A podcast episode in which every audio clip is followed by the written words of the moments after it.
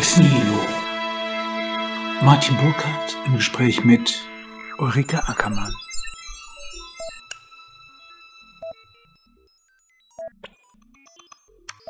Liebe Ulrike Ackermann, als ich hier Eros der Freiheit gelesen habe, das aus dem Jahr 2008 stammt, habe ich mir gedacht, dass Sie über ein sehr feines Frühwarnsystem verfügen. In jedem Fall haben Sie all die Warnzeichen, die sich in den letzten Jahren zu kapitalen, ja unübersehbaren Problemen aufgehäuft haben, ganz früh schon erfasst. Was Roger Scruton die Eukophobie genannt hat, haben Sie als eine Form des westlichen Selbsthasses dingfest gemacht. Jetzt wäre die Frage, woher äh, rührt, glauben Sie, in Ihrem persönlichen Fall die Sensibilität, was die sich formierenden Kräfte der Unfreiheit anbelangt? Also das hängt, denke ich, vor allem damit zusammen, dass ich noch das Glück hatte, eine sehr, sehr gute Ausbildung ähm, zu genießen. Die Situation an den Hochschulen war damals anders. Ich habe mir ein Studium Generale äh, quasi selbst organisieren können. Äh, ich habe äh, Soziologie studiert, ich habe Politik studiert, ich habe, äh, ich bin auch in die Veranstaltung von Herrn Habermas gegangen. Äh, mein bester Lehrer in Soziologie war Ulrich Oebermann. Äh, wir haben da großartige Max Weber Vorlesungen gehalten, aber auch Sigmund Freud Vorlesungen und so weiter und so fort. Ähm, äh, Psychoanalyse war in Frankfurt, da habe ich studiert, äh, auch hoch angesehen, also da habe ich auch sehr viel gelernt. Naja, ein breit angelegtes Studium, das auch in keinster Weise verschult war, wie äh, heute äh, das Studium ähm, verschult ist. Parallel habe ich immer gearbeitet und meinen Blick in der Gesellschaft sozusagen schon empirisch gehabt, also empirische Sozialforschung bereits während meines Studiums machen können. Ich habe hab das im Surkamp Verlag gearbeitet, viel gelesen und so weiter. So, also mit äh, äh, solch einer Voraussetzung und auch Handwerkszeug, ähm, methodisches Handwerkszeug, äh, ist der Blick natürlich auf die Gesellschaft, auf Entwicklungen, auf die Geschichte, woraus entwickelt sich äh, diese und jene Tendenz mit Blick auf die Geschichte und so weiter. Da war ich also gut ausgestattet und war äh, auch bereits während meines äh, Studiums, ganz zu Anfang schon, äh, politisch aktiv. Mich hat vor allen Dingen interessiert, was in den ostmitteleuropäischen Ländern passierte, weil meine äh, Großeltern äh, aus Polen ursprünglich kamen, dann geflohen sind. Ähm, und ja, also ich war dann beteiligt an den frühen Entwicklungen der Entstehung der Solidarność, weil ich zu Emigrantengruppen viel Kontakt hatte und so weiter und so fort. Also das heißt, das Freiheitsthema, das war bei mir äh, ziemlich früh angelegt. Bevor wir wirklich ins Thema einsteigen, würde ich gerne eine kleine Zeitreise mit Ihnen unternehmen. Wenn wir den Zeitgeist unserer Jugendzeit rekapitulieren, wir sind ja gar nicht so weit generationsmäßig auseinander, muss ich mich mit der Rätselfrage auseinandersetzen, wie das Freiheitsversprechen des Anything Goes der 60er Jahre einer solch erstickenden Atmosphäre hat Platz machen können. Eine gute Freundin von mir, die als Schauspielerin bei Peter Zadek diese Zeit erlebt hat, hat mir verstört geradezu erzählt, dass sie sich plötzlich in einem Kreis junger Schauspielerinnen wiederfand, die sich nur flüsternd zu artikulieren vermochten, immer auf der Hut, dass ein falsches Wort dort den Unmut der anderen auf sich ziehen könnte. Wenn Sie eine Zeitreisende wären, die es aus der Vergangenheit in unsere Gegenwart versteht, was wären die Begriffe oder Beobachtungen, mit denen Sie Ihr Befremden in Worte fassen könnten? Wenn ich äh, vergleiche, einfach mal einen Vergleich anstelle, wie war die Situation, in der ich in den 80er Jahren studiert habe, in denen ich äh, politisch unterwegs war, in denen gesellschaftliche Debatten stattfanden, äh, wenn ich das jetzt mit heute vergleiche, bin ich doch sehr erschrocken darüber, nicht nur, dass ganz schnell ähm, äh, die Debatten hoch erhitzt sind und, polarisiert sind. Also solche Momente hatten wir in den vergangenen hm. Jahrzehnten hm. durchaus öfters mal. Ähm, aber ich bin erschüttert, vor allen Dingen im Kulturbereich und im akademischen Bereich, im gesamten universitären Bereich, aber zum Teil auch im Schulbereich, äh, wie verstockt zum Teil äh, die Debatten sind, beziehungsweise wie ängstlich die Akteure und Akteurinnen sich darin bewegen.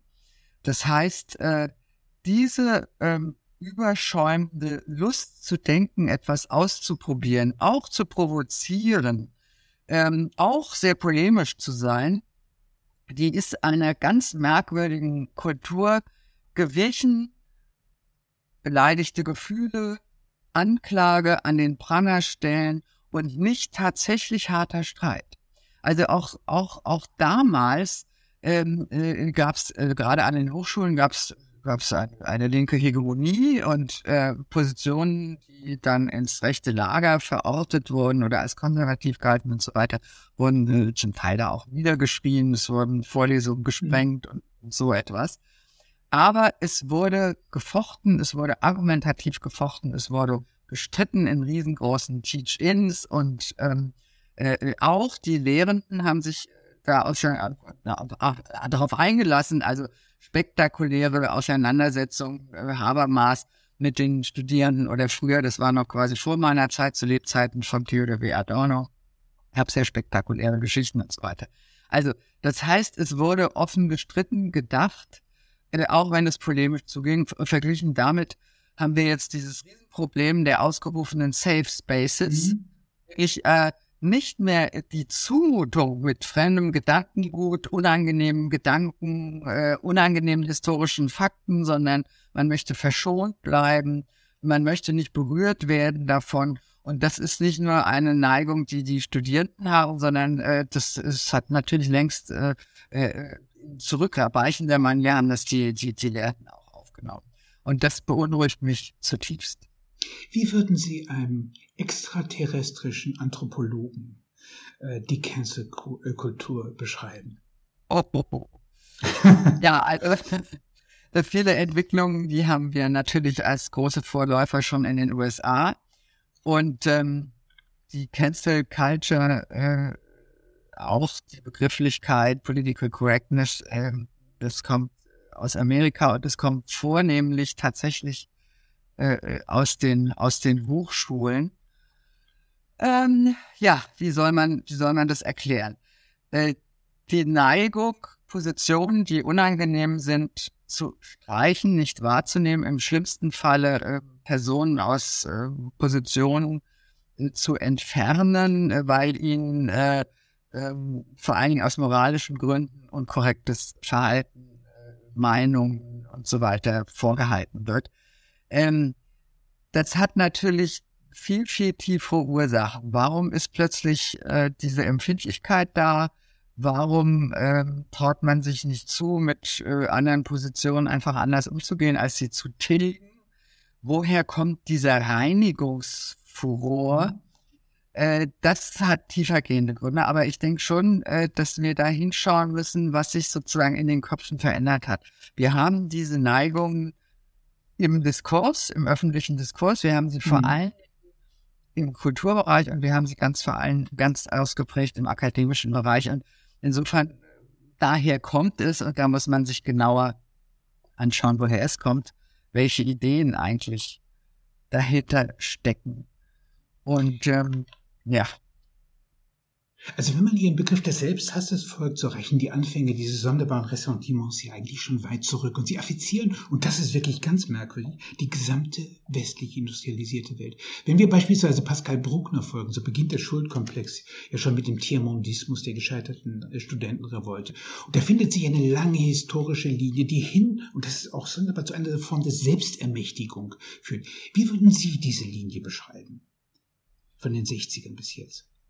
Ja, das ist natürlich ähm, ein, ähm, eine Form der Selbstkritik, die erstmal durchaus äh, was, was nicht, nichts Schlechtes an sich hat. Mhm. Also äh, wir sind überhaupt so weit gekommen, was unsere die Errungenschaften unserer westlichen Zivilisation anlangt, also Rechtsstaat, äh, parlamentarische repräsentative Demokratie und so weiter, mit dem Riesenkampf für Meinungsfreiheit. Und äh, die Kritik äh, an Autoritäten, äh, die Herausbildung der Wissenschaft und so weiter und so fort. Und äh, zur Aufklärung gehört die Selbstinfragestellung, alte Gewissheiten, die Neugierde, mhm. auch Gewissheiten über den Haufen zu werfen, weiterzugehen und so weiter und so fort. Also äh, in der Aufklärung selbst ist sozusagen auch dieser kritische Kern immer mit angelegt. So, so sind wir entstanden, so sind unsere Bildungssysteme entstanden, so ist, äh, so sind unsere Gesellschaften entstanden und so und, und unsere politischen liberalen Systeme entstanden. Ähm, insofern ist gegen Selbstkritik und Infragestellung ja gar nichts zu sagen. Aber ähm, und das, da, das hat einen großen Schub genommen mit äh, 1968 und der Studentenbewegung, aber geht schon weiter zurück. Eine Form von Zivilisationskritik an der Moderne, an dieser westlichen Moderne, die sich auszeichnet durch Marktwirtschaft, durch Kapitalismus, durch Globalisierung, durch Kosmopolitismus, äh, Öffnung äh, in die Welt hinein, äh, Vertragssicherheit, Rationalität, technischer Fortschritt und so weiter und so fort. Dieses Unbehagen gegenüber diesen Modernisierungsprozessen, die könnten, wir konnten wir schon beobachten ähm, nach dem Ersten Weltkrieg. Also diese Kulturkritik an dieser, an dieser westlichen Moderne, die kam schon immer von links, ebenso wie von rechts. Mhm. Also äh, Lukács sprach von der transzendentalen Obdachlosigkeit in die die Menschen hineingeraten und so weiter und so fort. Ähm, von links, aber von rechts, äh, dass also die alten Gemeinschaften aufgelöst werden, der Individualismus und Kapitalismus sich durchsetzt, das kalte Vertragsrecht und so weiter und so fort. So, also äh, Heimat verloren geht. Also diese, diese Impulse äh, gegen diese äh, Moderne und ihre Entwicklung die gab es schon immer die ist äh, mit 68 und diesem Antikapitalismus und auch den antikolonialen Bewegungen mhm. ähm, in den äh, äh, äh ehemaligen äh, Kolonialgebieten, ähm, die hat damit nochmal einen ganz anderen Schub gekriegt, äh, mit dem Vietnamkrieg insbesondere und dem Anti-Amerikanismus.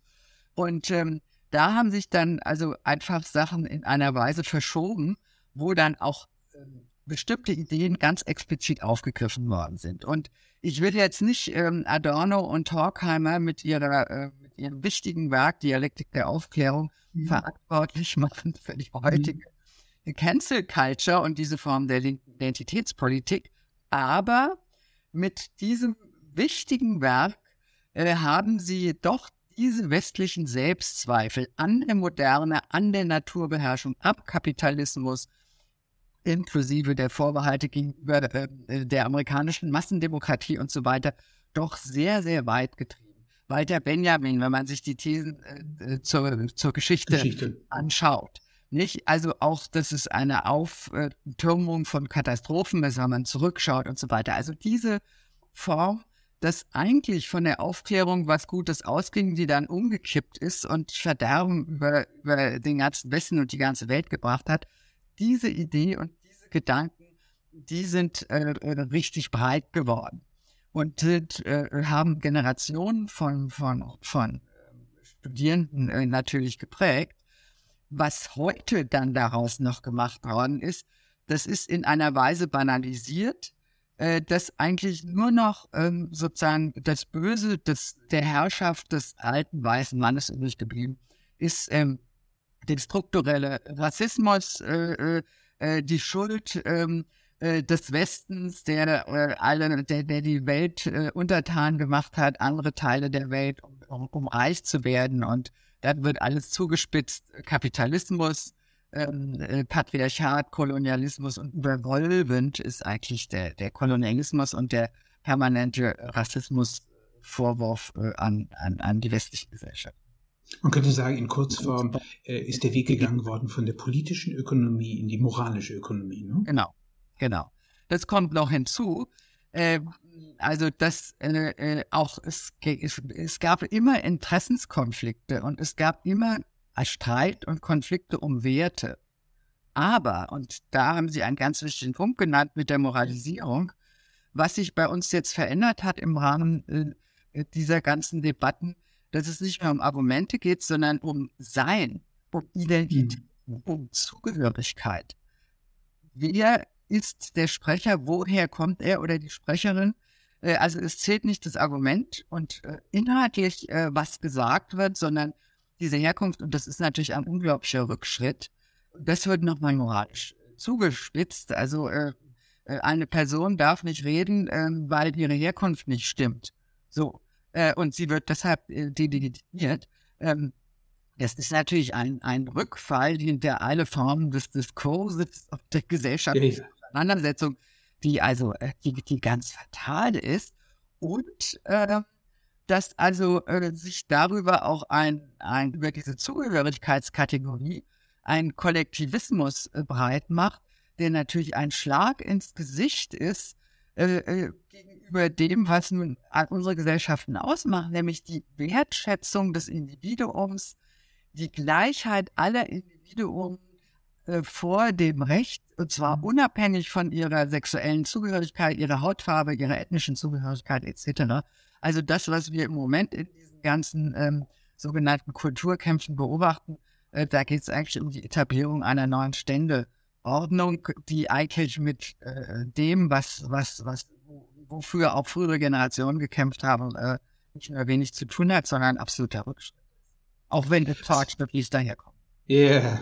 was, was mich persönlich irritiert, ist die fast stoische Ataraxie, die Fühllosigkeit unserer Klasspolitik, mit der diese einer falsch verstandenen Toleranz folgend sich auf Regelungen einlässt, die schon bei Flüchtiger in Augenscheinnahme sich als vollkommen wahnsinnig äh, erweisen. Nehmen wir die Frage der Self-ID, die beginnt mit äh, der kanadischen äh, Bill C-16-Regelung äh, Geltung gewonnen hat und auch, auch bei uns Gesetzeskraft annehmen wird. Folgen wir unserem Anything Goes, ist es ja eine Selbstverständlichkeit, Möglichkeit, dass jeder schwul, transbi oder terrianisch, womit die Seele eines Tiers gemeint ist, die in einem menschlichen Körper gefangen ist, sein Leben lebt. Merkwürdig wird dies erst, wenn der Betreffende qua Gesetz alle anderen dazu nötigen kann, sich seiner jeweiligen Laune zu unterwerfen. Das wäre, als ob ich mich entschlösse, eine Burka-Währung zu imitieren und jeder gezwungen wäre, mein Fiat-Geld anzunehmen. Wie erklären Sie das im Zeichen der Identität? Strukturell betrachtet sich jeder nun die Position einer Zentralbank anmaßen kann. Es ist natürlich völlig absurd. Also gerade ähm, äh, absurd vor allen Dingen, äh, wenn dann äh, diese Gesetze, äh, die ja auch in europäischen Nachbarländern äh, zum Teil schon realisiert werden, ähm, unter dem äh, Signum Selbstbestimmung laufen. Mhm. Also wenn Heranwachsende die weder äh, physisch in ihrer körperlichen Entwicklung noch äh, intellektuell, geistig äh, und persönlich in ihrer Entwicklung Erwachsene sind, also reif sind, ähm, in Identitätskrisen geraten, ist das eine völlig normale Angelegenheit. Also auch äh, bin ich eine Frau, will ich eine Frau werden oder bin ich ein Mann und, und diese Angst, wie sich der Körper verändert und so weiter und so fort. Darüber gibt es viele, viele Untersuchungen. Äh, die Psychoanalyse hat uns da sehr viel gelehrt. Ähm, und wenn in, äh, in solch einer Situation vermeintlich progressiv diesen Jugendlichen ähm, äh, zugemutet wird, sich sozusagen zu entscheiden ähm, äh, und ihre, ihre, ihre Krise, in der sie sich befinden, ähm, sozusagen scheinbar lösen zu können, indem sie sich äh, wenn Sie jetzt meinen, ich stecke im falschen Körper, äh, eine, eine, eine Umwandlung vornehmen lassen, äh, finde ich das in, in, in solch jungem Alter, äh, finde ich das unverantwortlich. Und ich meine, die Idee, die dahinter steckt, weswegen das auch so um sich gegriffen hat und äh, gerade viele Kliniken in den USA, die profitieren ja da schon sehr viel, in Großbritannien ebenso, ähm, ist diese Idee des fluiden Geschlechtes von Judith Butler. Und ähm, das fing ursprünglich alles auch einmal emanzipativ an. Sexuelle Selbstbestimmung. So. Und nach der Frauenbewegung ähm, äh, gab es die Schwulenbewegung, die vieles aufgegriffen hat. Das sind alles ganz wichtige Bewegungen gewesen. Äh, auch die Unterscheidung, es gibt ein biologisches Geschlecht und es gibt ein sozial-kulturelles Geschlecht. Diese äh, Unterscheidung geht übrigens auf John Stuart Mill und Harriet Taylor mhm. im, im 19. Jahrhundert zurück. Ähm, äh, das ist völlig richtig und dass wir Geschlechterrollen haben, die beengt sind und dass es auch junge Menschen gibt, die sich fühlen, dass sie im falschen Körper geboren sind. Also dass es transsexuelle tragische Schicksale gibt und dass Transsexualität auch diskriminiert wurde. Alles d'accord. Aber äh, diese äh, neue Ideologie, so wie ich es nennen möchte, vom fluiden Gesch Geschlecht, ähm, versucht sozusagen alles über Bord zu werfen, was wir zivilisationsgeschichtlich, psychoanalytisch, äh, sozialpsychologisch, historisch an Erkenntnissen über Geschlechterverhältnisse, Geschlechtsidentitäten erworben haben. indem man einfach reinen Tisch macht und revolutionär diese alte heteronormative Ordnung ähm, aufheben möchte. Und das ist zum Teil einfach unsinnig und einfach blanke Ideologie. Was ich witzig daran finde, muss ich äh, gestehen, äh, dass der Gender Swap äh, äh war, war, ja in der Internetwelt sozusagen ein sehr beliebtes Spiel in den frühen 90er Jahren entstand da. Und es war vollkommen klar, dass jeder, der seinen Avatar ausrüstet mit gewissen Superkräften, im Grunde genommen seine, seine Identität frei wählen kann. Ich habe das Gefühl, als ob gewissermaßen unser Second Life jetzt andersherum buchstabiert wird, als ob wir die Symptome eines Computerspiels sind. Ich meine, in dem in, in gewisser Hinsicht in real life passiert, was eigentlich nur in Spielen passieren kann. Und dass dieses ludische Moment darüber hinaus auch noch verloren geht, was ja, dass es jetzt zum Ernstfall wird, das ist vollkommen bizarr für meine Begriffe. Ja, absolut. Und dann, äh, was natürlich auch seltsam ist, dass ähm, äh, äh Sexualität ursprünglich mal etwas Privates war. Mhm. Also Sexualität ist äh, so überbordend äh, plötzlich ähm, äh, äh überall im öffentlichen Diskurs und so weiter, und nicht nur im Diskurs, sondern es zeigen zu wollen und geht, und das ist eine interessante Paradoxie, geht im Prinzip mit einer realen Leibfeindlichkeit einher. Ja, also wenn man Politik. gerade bei den bei den Jung, bei den mhm. jungen Leuten, die mhm. unsicher sind, was bin ich, was will ich sein? Also übrigens auch in diesen androgynen Moden zeigt sich das ja auch immer wieder. Das ist auch nicht ganz was Neues, kommt immer mal wieder. Aber das ist natürlich auch ähm, äh, diese, ähm, dieser Unmut darüber oder die Unsicherheit, will ich mich entscheiden, will ich mich festlegen, will ich loslegen. Ja? Also das, dieses Reden über Sexualität und über Empfindlichkeiten und verletzte Gefühle und so weiter und so fort ist äh, kein Ausdruck von wirklich freier, ausge mhm. ausgelebter Sexualität. Das ist jetzt auch nochmal eine interessante äh, Umkehrung, wenn wir autobiografisch beide zurückschauen, ja, anders erlebt haben. Also wenn Sie sich ähm, heute anschauen, äh, wann äh, junge Leute äh, ihre ersten Sexpartner haben, äh, wie sie sich binden und so weiter, oder dass sie dann ganz früh heiraten oder wie lange sie bei den Eltern leben, das ist ein himmelweiter Unterschied äh, zu den, sagen wir mal, äh, Ende der 68er, 70er, 80er Jahren, wo wir frei ausprobiert haben und durchaus recht wild gewählt, gewählt, gelebt haben und gewählt hm, haben. Klar. Gewählt haben und so weiter. Aber das war also die Lust am Ausprobieren, man hat sich reingestürzt und diese Ängstlichkeit, die wir im Diskurs beobachten können und diese Verbote, dieses und jenes nicht sagen zu dürfen, weil es empfindliche Bereiche berühren könnte und, und Gefühle verletzen könnte, das haben wir natürlich auch im Leben und im Handel. Also so gesehen ist diese, diese Unfreiheit die ist auf verschiedenen Ebenen äh, zu beobachten.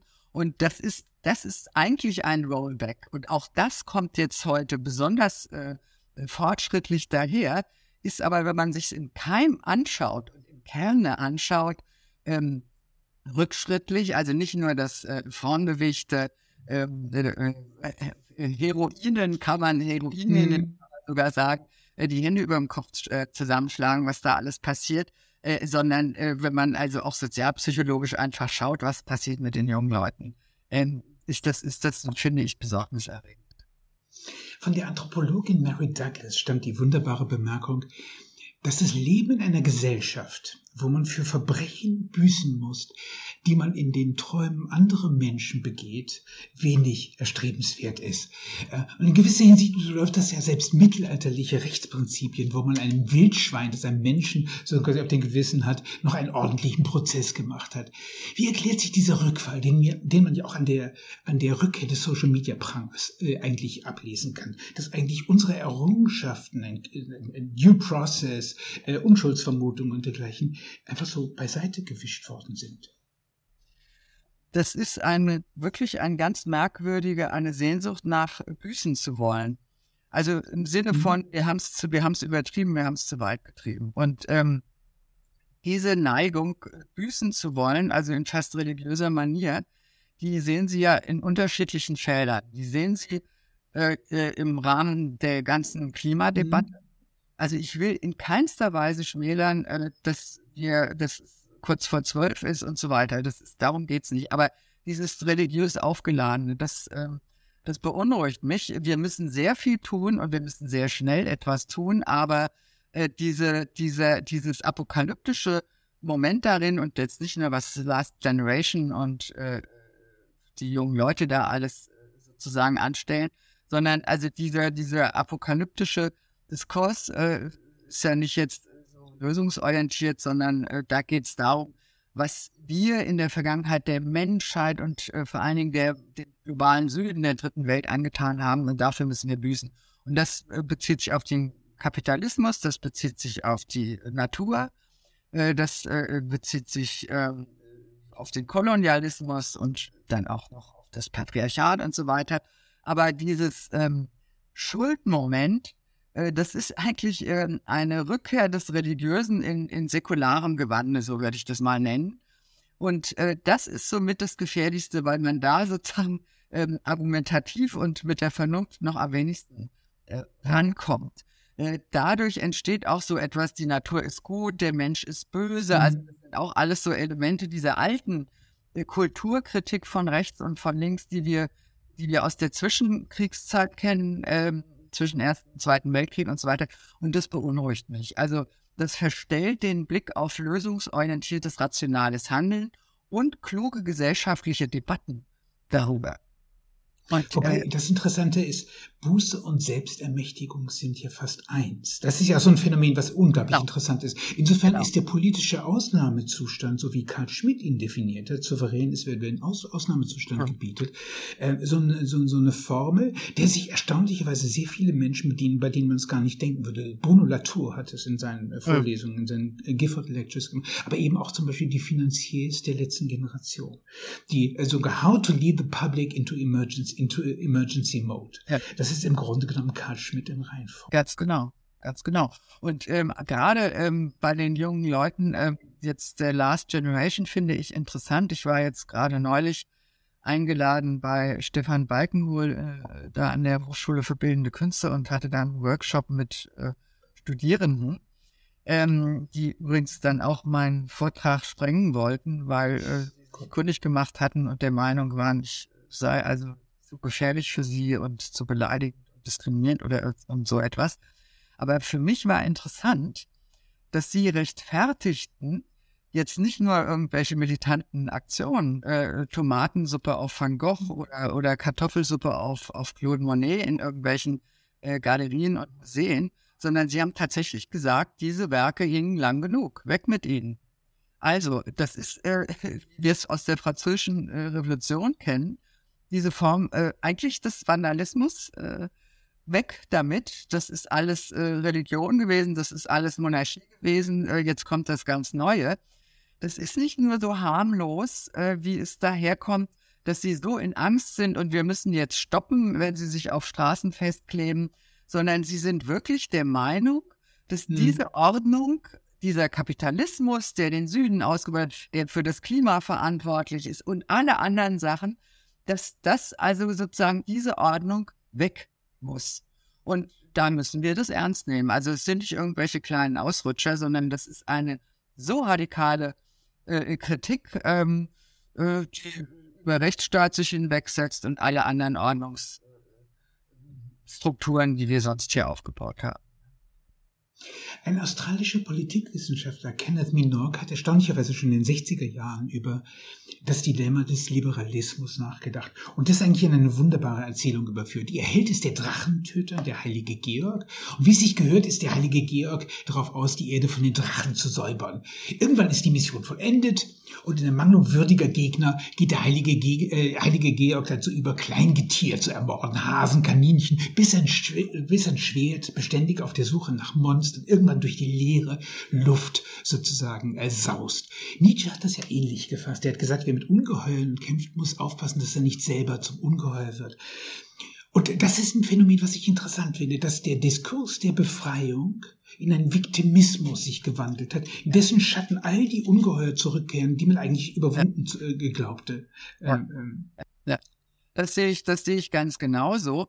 Wobei ähm, äh, ich habe den Eindruck, also das Wort Freiheit äh, hört man dann tatsächlich jetzt auch immer weniger, sondern es geht immer mhm. mehr um Schutz.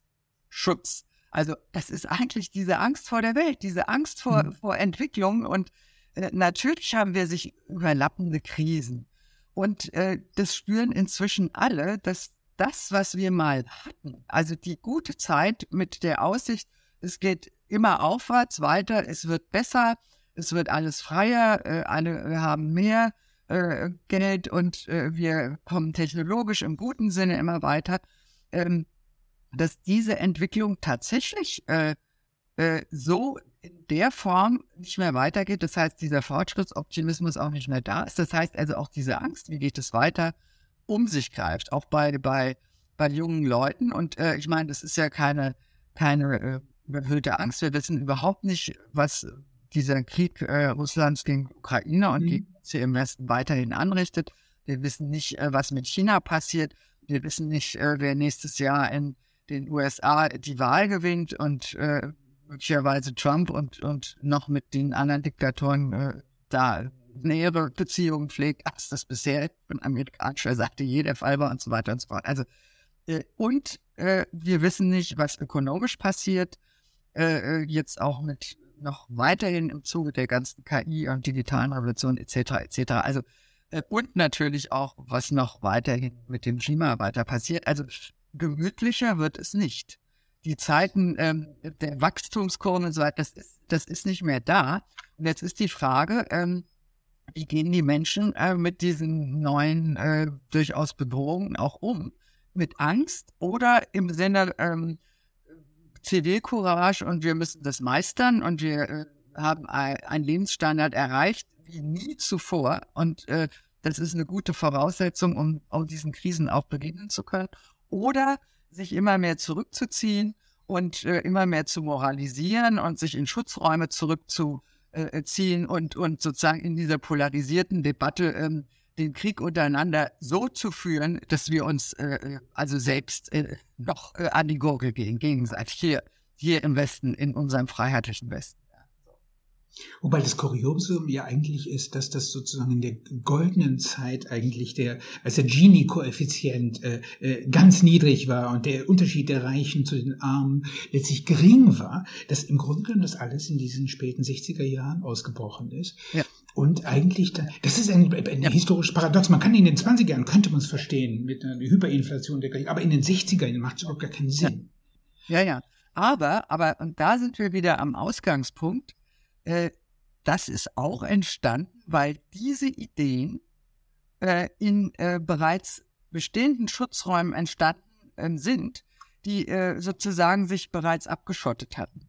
Also diese ganzen. Ähm, Ideen, diese ganzen Critical Social Theories, äh, mit denen wir heute zu kämpfen haben, Postcolonial Studies, Gender Studies, Queer Studies, äh, Fat Studies und was es also alles gibt, die sind sozusagen in geschützten Räumen entstanden und mussten nie, so wo sie entstanden sind, ähm, die Prüfung mit der Realität mhm. aushalten. Also da sind bereits an den Hochschulen, in den Ideenwerkstätten, mhm. Bladen entstanden, die haben sich abgeschottet und äh, die sind sozusagen rausgekommen aus den Hochschulen, dann in die Redaktion, äh, äh in äh, die NGOs, äh, in diese und jene äh, Beratungs- äh, Stationen, auch wenn sie sich zum Teil jetzt junge Politiker und Politikerinnen angucken, die haben nie einen irgendeinen Beruf okay. gehabt, die kommen direkt von der Uni mit diesen Ideen und sehen jetzt ähm, die Gesellschaft als großes Experimentierfeld und Laboratorium und, und machen da zum Teil ähm, Vorgaben und versuchen eine Gesellschaftspolitik durchzusetzen, die absolut aberwitzig ist, gegen den äh, Widerstand eigentlich und die Abneigung der Bevölkerung. Und das ist natürlich hochgefährlich. Ich habe vor kurzem eine Analyse gelesen, äh, bei der der Betreffende die zeitgemäße äh, Malaise soziologisch zu erklären versucht hat. Da hat er die, die Soziologie des James Burnham, eines amerikanischen Politikwissenschaftlers, herangezogen, der in den 40er Jahren also die Emergenz der Managerial äh, Class, also der Managerklasse ausgerufen hat. Also eine Funktionärsklasse, die nichts mit den Lohnabhängigen gemein hat, aber ebenso wenig dem Besitz verpflichtet ist. Also in diesem Sinn, wie er im Grundgesetz äh, niedergelegt ist, Eigentum verpflichtet. Er spielt der Manager im Burnhamschen Sinn noch auf der Klaviatur der politischen Ökonomie, bewegt sich die heutige Klasspolitik im Felde der moralischen Ökonomie, der Gesinnungsethik, wie Arnold Gehn das genau. gesagt hätte. Das Dilemma der Diskurse äh, rührt wahrscheinlich auch daher, dass es eine Überproduktion von Eliten gibt. Das war diese Deutung, weswegen das akademische äh, Proletariat oder Prekariat mit allen Mitteln um Einfluss und Fründe kämpft. Und da hat sozusagen quasi ein, ein wunderbarer Psychologe, mit dem ich ein Gespräch geführt habe, der hat gesagt, also der Weg zum Täter Täter ist, dass man sich als Opfer deklariert. Das heißt, der, Viktimis, der Viktimismus liegt eigentlich in der Natur der Sache da, oder? Ja, ja, ja absolut, absolut.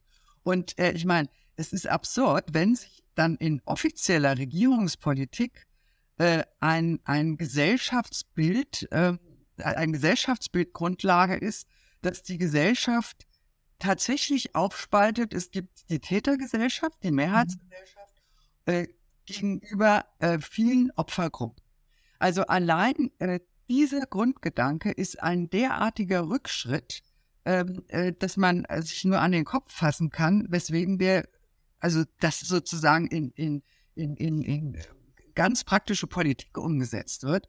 Da ist sozusagen die Spaltung bereits von vornherein angelegt. Also, wir haben gelernt und an diesen äh, Erkenntnissen halte ich auch fest, es gibt große Gesellschaft. Es gibt natürlich immer Subsysteme und so weiter und so fort. Aber die große Gesellschaft, äh, in der wir, äh, in der wir leben, äh, das, was, das macht die Lebenswelt aus, gerahmt äh, von einem Rechtssystem, in dem jeder vor dem Gesetz gleich ist, auch wenn es noch viele Gerechtigkeitslücken gibt, das will ich überhaupt nicht in Abrede stellen, aber eben unabhängig von Geschlecht, sexueller Zugehörigkeit und so weiter, Farbenblindheit, wie es äh, mhm. Martin Luther King äh, seinerzeit nannte und als Bürgerrechtler auch. Und das, was sozusagen jetzt Grundlage für die Politik ist, der Gesellschaftspolitik in vielen mhm. europäischen Ländern, das ist ja nicht nur ein deutsches Problem, äh, ist, da geht man weg von diesem Gedanken und äh, einmal äh, im Rahmen dieser Schulddiskurse. Also wir müssen Gruppen, äh, die äh, äh vor 200 Jahren benachteiligt waren, denen müssen wir jetzt nachträglich Gerechtigkeit widerfahren lassen. Deshalb müssen die besonders gefördert werden mit Quoten und so weiter und so fort. Es ist so absurd, weil damit sozusagen diese Prinzipien der Ständeordnung umgesetzt werden. Aber das zentrale Moment ist, ähm, dass also die Gesellschaft nicht als Gesellschaft von Individuen wahrgenommen wird, sondern äh, äh, sondern mhm. eine Gesellschaft, die in Kollektive aufgespalten ist mit einer großen Tätermehrheit und äh, äh, den Opferkollektiven. Und das ist ein Gesellschaftsbild, dem müssen wir ganz scharf widersprechen. Also das, das die Abkehr, ehrlich. Abkehr vom universalen Subjekt, äh, Hinwendung zum Tribalismus. Tribalismus und auch Abkehr vom Universalismus. Ja, ja, ja, klar. Also das ist auch, auch, die, auch dieser, dieser Grundsatz, jeder und jede ist vor dem Gesetz gleich. Das wird damit auch ausgehebelt. Im Übrigen auch jetzt auf politischer Ebene das Prinzip der Repräsentation. Wenn man da beispielsweise bei uns im Bundestag irgendwelche Quoten über Zugehörigkeiten äh, herstellen möchte. Also das ist wirklich ein Angriff auf die Grundfesten äh, unserer, unserer Demokratie. Und da habe ich den Eindruck, dass gerade in der politischen Klasse ähm, das überhaupt bisher nicht gesehen wird. Also, dass die alle inklusive, also alle, allen Parteien das, was sie machen an sogenannter Gesellschaftspolitik, das alles für unglaublich fortschrittlich halten. Aber ja. es ist rückschrittlich, es ist reaktionär. Ja, ja, absolut. Ja. Das ist äh, äh, eben und auf, also auch, man sieht das schon an diesen Kleinigkeiten, wenn Sie den Deutschlandfunk äh, anschalten äh, oder irgendeine Zeitung aufschlagen, äh, dieser Begriff Mehrheitsgesellschaft, der ist schon mhm. längst äh, im allgemeinen Sprachgebrauch. Aber viele begreifen gar nicht, dass dahinter eine ein Gesellschaftskonzept steht und eine Ideologie, die von unseren Gleichheitsvorstellungen und unseren liberalen Vorstellungen von Gesellschaft und, und, und, und politischer Ordnung äh, sich weit entfernt hat. Und ähm, das in den 90ern, in den 90 Sie haben ja auch eine lange Zeit in den öffentlich-rechtlichen Sendern verbracht, wie ich nebenbei ja. auch. Also, aber das war in den 90er Jahren, hat sich äh, mit im, im Zuge der Aufmerksamkeitsökonomie äh, ist das der Quote letztlich ist das da eingewandert, äh, Mehrheitsgesellschaft, ja. dass man Dinge macht, eigentlich nur noch die so quasi den auf den Resonanzraum dieser Mehrheitsgesellschaft. Ja. Ja, das führt mich zu einem, ich, auch wenn ich mich vielleicht ein bisschen ahnungslos gebe in mancher Hinsicht, also ähm, äh, dieses Unbehagen in der Moderne, äh, würde ich sagen, was man weit, weit zurück äh, äh verfolgen kann, hat für meine Begriffe schon einen sehr sehr simplen Grund. Ich glaube, wir, wir leben sozusagen in so einer Form des Interregnums, wie Gramsci das genannt hat. Also das Alte will nicht sterben, das Neue wird nicht geboren. Und das ist eben ein Phänomen der Klasspolitik, dass sie im, im Prinzip tatsächlich total neophob ist. In Wahrheit, das, was sich progressiv gebärdet, ist reaktionär, wie Sie gesagt haben, neophob im Sinne der Digitalisierung. Also diesen neuen Kontinent, den mag niemand wirklich ins Auge fassen, mitsamt seinen politischen Implikationen. Nebenbei war das auch einer der ersten Punkte, wo die Studentenrevolution sich nicht gerade mit Ruhm bekleckert bekleckert hat. Die erste, erste Attacke auf eine Hochschulveranstaltung war gegen die Kybernetik in Straßburg 1965. Also, was ja. bizarr ist. Ja, ja klar. Na, der, na, das ist doch vollkommen logisch. Die Sozialingenieur. Ich habe ein Buch geschrieben über 1968, wo ich die vier äh, Revolutionen des Jahres 1968 festgehalten habe, wo eigentlich die 68er sagen konnten, es war Revolution, aber wir waren nicht da. Also Softwarehandel entsteht, das ARPANET entsteht. All diese modernen Dinge, der, der, der Hirntod wird deklariert letztlich, Body Politic, wenn Sie so wollen. Und dann eigentlich das Wichtigste, Bretton Woods. Bretton Woods etabliert finanzielle Weltmärkte, so quasi Weltfinanzmärkte, wo das Kapital nicht mehr in den Kapitalen zu Hause ist.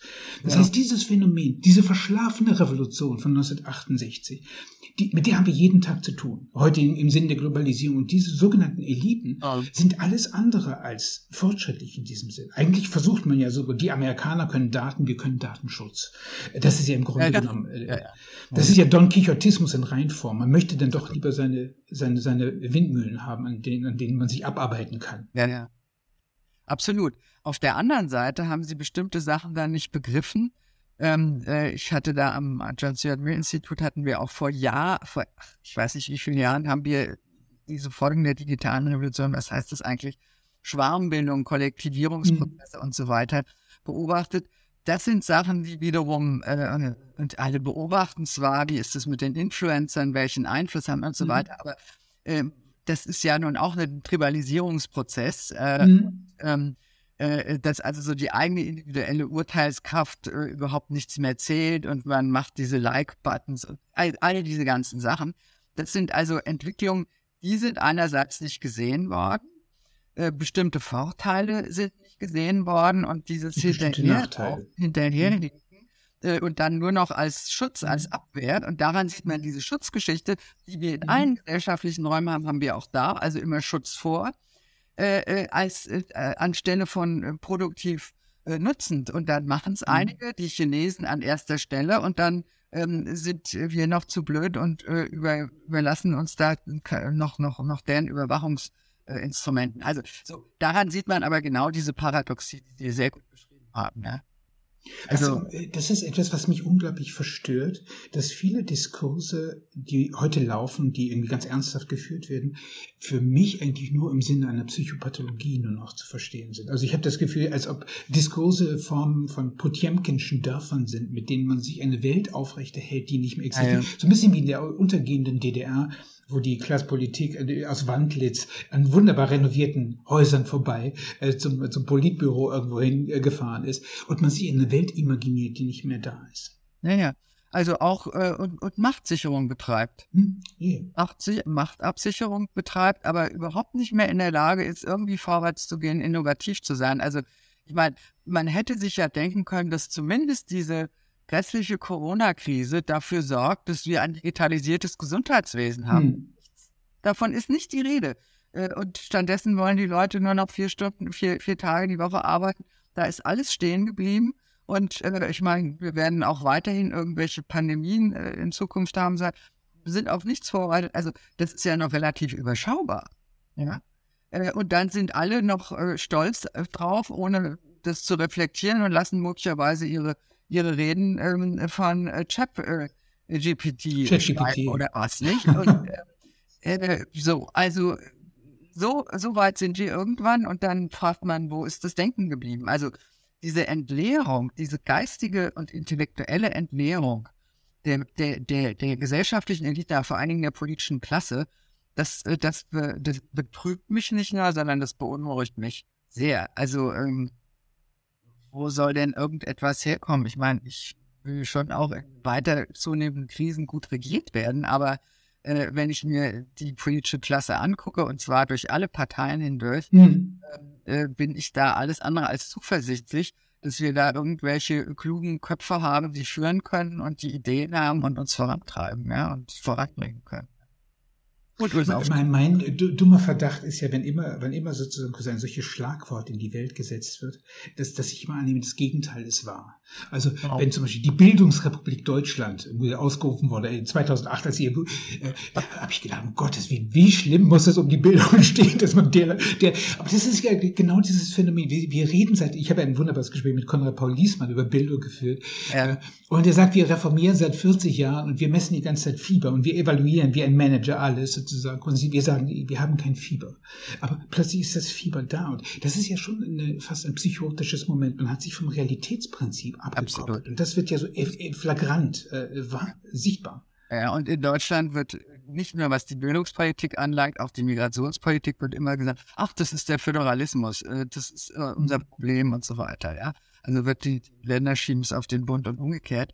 Also das ist fatal und sowas können wir uns nicht erlauben. Also ich meine, als Industrienation äh, gehen wir gerade zugrunde, also dass diese Form der Fertigung, dass das alles nicht mehr stattfindet.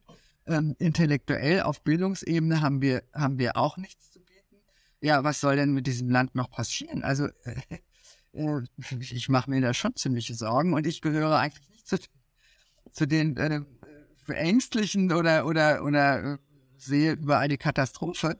Aber ähm, äh, wie man Geist wieder und äh, kluge Gedanken äh, äh, nicht nur in die Gesellschaft kriegt, sondern da auch, dass die Eliten äh, so etwas aufgreifen und dass vor allen Dingen kluge Köpfe ähm, äh, sozusagen in äh, solche Eliten hineinkommen können.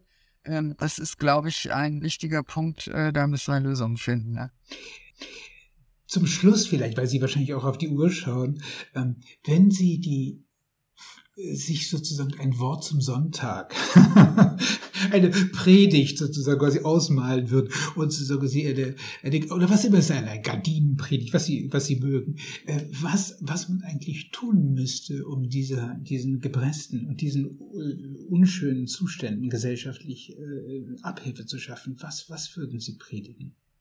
Mut, also auf beiden Ebenen. Also dass tatsächlich im Bildungsbereich insbesondere an den, an den Hochschulen, aber auch berufsbildenden Schulen und so weiter, dass die, äh, dass, dass, dass die jungen Leute lernen, ähm, mit Konflikten umzugehen, dass sie überhaupt wieder lernen zu streiten. Das haben sie nämlich überhaupt nicht mehr gelernt.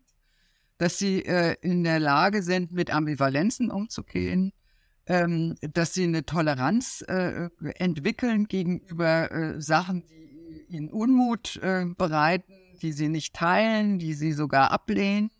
Ähm, das sind Sachen, die in der Schule schon gelernt werden, an den Hochschulen gelernt werden müssen, in der beruflichen Bildung. Das ist das eine. Das andere ist, also was jetzt die politische Klasse ähm, anlangt, aber das kann man auch auf Unternehmen beziehen, ähm, dass sozusagen die Rekrutierungsprozesse und die Aufstiegswege äh, und, und Dynamiken äh, äh, nach oben dass die anders verlaufen müssen, dass nämlich wirklich Qualifikation, Geist, Mut, äh, innovatives Denken sich durchsetzt und nicht in Kofferträgermanier, äh, wer am feigsten ist und wer sozusagen am opportunistischsten ist, äh, kommt in die Führungsetage.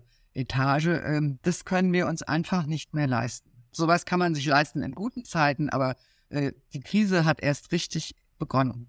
Mhm. Den Krieg ähm, Russlands gegen die Ukraine und uns, sondern wir werden noch mit Krisen zu tun haben, äh, da müssen wir uns noch wärmer anziehen. Was würden Sie, vielleicht zum Schluss, was würden Sie zu einer These halten? Ähm, ich habe mich schon vor langer, langer Zeit aus allen politischen Diskursen mehr oder weniger verabschiedet und habe dann äh, sehr intensiv eigentlich nur äh, die aufstrebende Welt dieser Digitalisierung und die Geschichte, die dazu geführt hat, analysiert.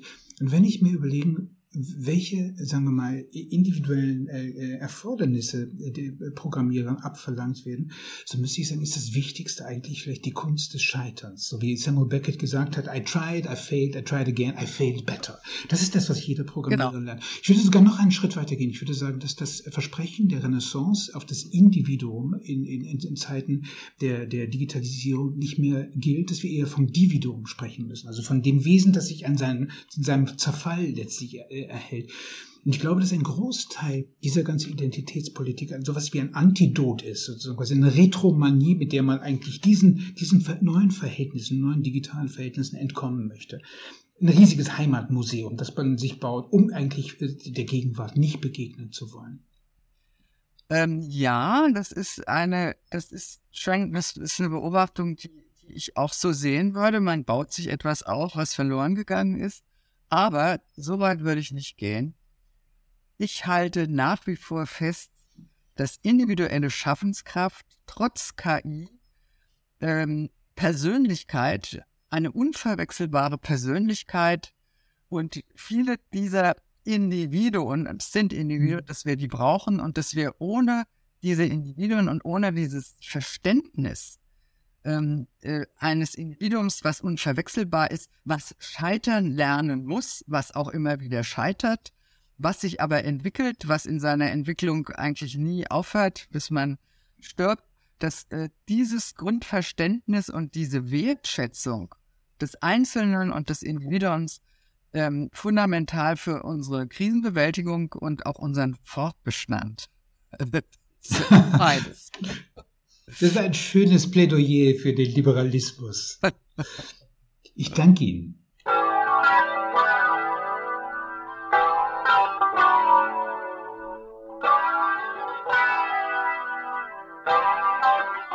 Sie hörten Martin Burkhardt im Gespräch mit Ulrike Ackermann.